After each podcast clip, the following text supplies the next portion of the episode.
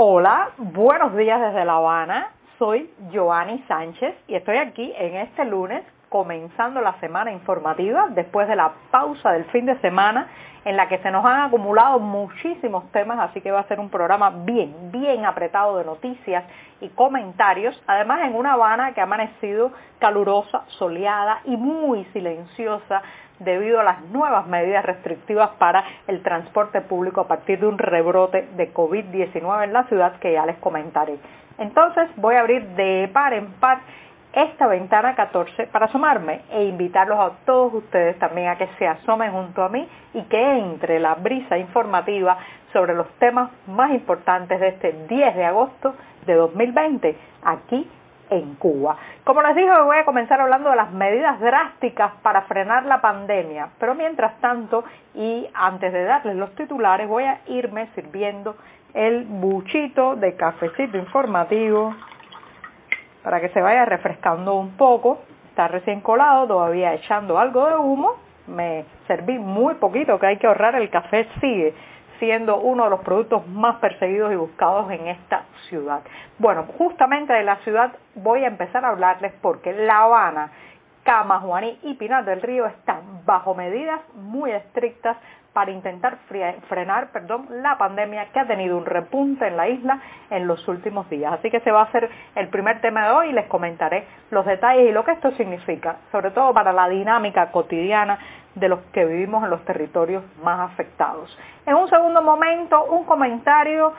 sobre una serie de hechos que han ocurrido en los últimos días y que voy a tratar de mirar con una perspectiva más abarcadora y es la vulneración de la intimidad de los disidentes. Sí, como lo escuchan, vulnerar la privacidad de los críticos al sistema, una sucia práctica que se mantiene lamentablemente en este país. Ayer, ayer en el noticiero una entrevistada dijo una frase que quiero comentar hoy, dice, obedecer, la palabra de orden, según la prensa oficial. Y ya, ya haré también un, un análisis o una mirada sobre esto de obedecer. Y por último, un comentario muy personal, salirse de las redes sociales o ayudar a cambiarlas. Esto a partir de varios amigos que me han comentado que están hartos del tremendismo, la polarización, incluso pues las malas noticias que leen en eh, Facebook o en Twitter. Dicho esto, presentados los titulares, bueno, ahora sí voy a pasar a revolver para tomarme el cafecito informativo. Ya se ha refrescado un poco, pero sigue estando amargo, sin una gota de azúcar, como saben que me gusta a mí, recién colado, breve y siempre, siempre necesario. Después de este primer y muy importante sorbido del día que da muchísimas energías al inicio de la semana informativa, pues los invito, como es tradición también en este programa que inauguré en diciembre de 2018, a que se acerquen a las páginas del diario digital 14ymedio.com y allí pueden ampliar muchos de estos temas y la mayoría de estas noticias. Y hablando de noticias, la capital cubana ha amanecido este lunes 10 de agosto bajo una serie de medidas y restricciones que buscan, buscan impedir la eh, difusión y la propagación de la pandemia que en los últimos días lamentablemente ha vivido un repunte según cifras oficiales que, por ejemplo, ayer domingo se hablaba ya de 65 nuevos casos positivos en una sola jornada. Como saben, esto es eh, como la punta del iceberg. Estos casos públicos que las cifras oficiales reconocen, uno puede intuir que forman parte de un fenómeno mucho mayor que quizás no está siendo registrado por muchas razones y bueno, pues también porque el número de test o pruebas diarias que se está haciendo todavía es bastante limitado en la isla. Por tanto, cuando dicen 65 casos positivos por COVID-19, uno puede imaginar que esa cifra puede multiplicarse por 3, por 6, por 10, por 1000, no sabemos. Lo cierto es que hay que protegerse y hay una serie de medidas que se han dictado en territorios como Pinar del Río, Camajuaní, que es la segunda vez desde el inicio de la pandemia este municipio de la provincia Villa Clara está bajo una estricta cuarentena que significa eh, limitaciones en la transportación, cero comercios privados, eh, muchas restricciones a la movilidad para entrar y salir y también un fuerte pesquisaje de las autoridades sanitarias. En La Habana, en La Habana estamos igual. Les decimos que habíamos amanecido con una ciudad muy callada, me recuerda un poco los primeros días del mes de abril cuando se dictaron algunas de las medidas restrictivas para el transporte público que hoy se vuelven a repetir, así que la ciudad ha quedado paralizada. Por un lado, son medidas que, eh, bueno, pues algunas personas agradecen porque protegen la salud, pero por otro, la economía de la capital cubana está seriamente dañada y ahora cuando parecía que íbamos a tener un respiro buen, bueno, pues ha llegado este, este masazo y la mayoría, los negocios privados han tenido que cerrar, los almendrones o taxis colectivos no pueden circular, el transporte público está paralizado, la ciudad moverse de un municipio a otro ahora mismo tiene que ser a pie y por otro lado siguen estando los principales focos de peligro, que son las colas de las que hemos hablado tanto en este programa y que la propaganda oficial evita referirse a ella como si eh, el COVID-19 solo se transmitiera eh, por las negligencias de los ciudadanos y no, y no por las necesidades que obligan a las aglomeraciones y las largas esperas para comprar alimentos y productos básicos. Así que ya saben, La Habana, Camajuaní, Pinar del Río vuelven a estar bajo estricta cuarentena y bueno, pues la situación económica no ayuda mucho a que esto sea un tiempo de impas, de recogimiento o de tranquilidad, sino que más bien es un tiempo de incertidumbre también para millones de cubanos. Bueno, dicho esto, terminado el primer tema, me voy a dar un segundo sorbito de café para pasar a otra cuestión del día que les adelantaba está relacionada con la intimidad y la privacidad. Todos los que han vivido bajo un régimen totalitario, pues saben que hay un especial interés de eh, pues ese tipo de regímenes para explorar, saber, manipular, manejar, inmiscuirse en la vida privada de las personas. Y claro está, en la vida privada pues tienen un especial interés, interés en todo lo que tiene que ver con su intimidad, su sexualidad, sus parejas, eh, en fin, todo lo que hace en ese espacio donde eh, pues eh, las autoridades no deberían y no tendrían que llegar, que es el espacio íntimo de un ciudadano. Este fin de semana hemos visto a las redes sociales sacudirse a partir de que la página del movimiento San Isidro, un grupo que lucha por las libertades artísticas, contra las mordazas y contra la censura, fue hackeada la página de Facebook del movimiento San Isidro y allí, además de un mensaje que intentaba pasar por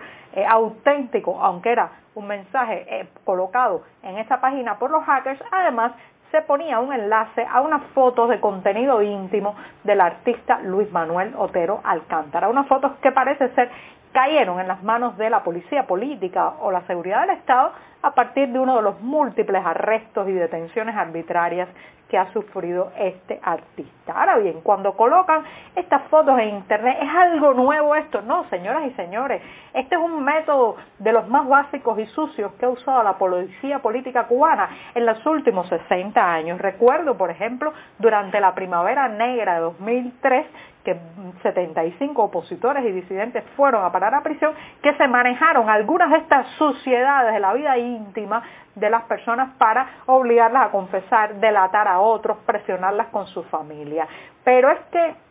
lo que ha cambiado no son las prácticas que siguen siendo así de sucias, incluso eh, cuando una persona traspasa la línea roja de no opinar como ciudadano y empezar a criticar al sistema, inmediatamente lo primero que hace eh, la seguridad del Estado es hurgar en su vida íntima, en su sexualidad, para exponerla, para vulnerarla. Lo cierto es que Luis Manuel Otero Alcántara ha respondido de una manera muy acertada, sin tabúes, ha dicho que su cuerpo es de él, que su sexualidad no es algo por lo que tenga que sentirse ni menoscabado, ni menospreciado, y ha dado una lección de civismo muy, muy interesante. ¿Esto desarma las estrategias de la seguridad del Estado? En parte sí. Así que siguen usando los viejos y sucios métodos de antaño,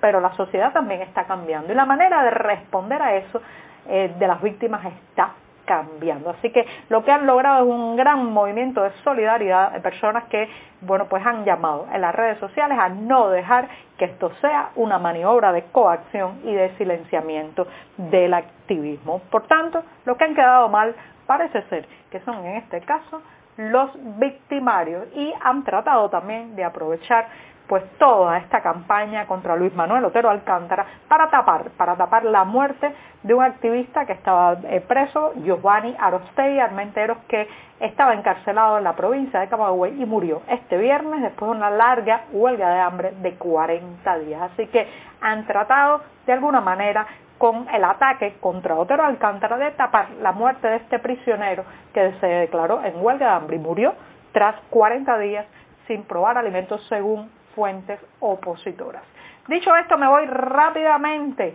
con eh, la tercera noticia del día, obedecer. Según eh, una entrevistada ayer en el noticiero estelar de eh, la televisión, obedecer es la palabra de orden. Esto no es sorpresa para nadie. Llevamos 60 años que se nos pide obedecer, acatar, callar y esperar que nos dirijan que nos dirijan, que nos mangoneen, que nos dicten desde arriba lo que tenemos que hacer. Lo que pasa es que ahora ya con esta pandemia están sin ningún tipo de tapujo, sin ningún tipo de cortapisas, diciendo claramente lo que los ciudadanos tenemos que hacer o obedecer. Eso es lo que quisiera. Eso es lo que quisiera el poder, que nos calláramos, que las mascarillas fueran mordazas y que acatemos absolutamente todo lo que nos dicen desde arriba, incluso esta eh, eh, vuelta de tuerca de la represión y el control que estamos viviendo. Así que eso es lo que quieren que obedezcamos en todos los órdenes de nuestra vida, pero no, hay que cuestionar, hay que criticar, hay que señalar y hay que ser ciudadano,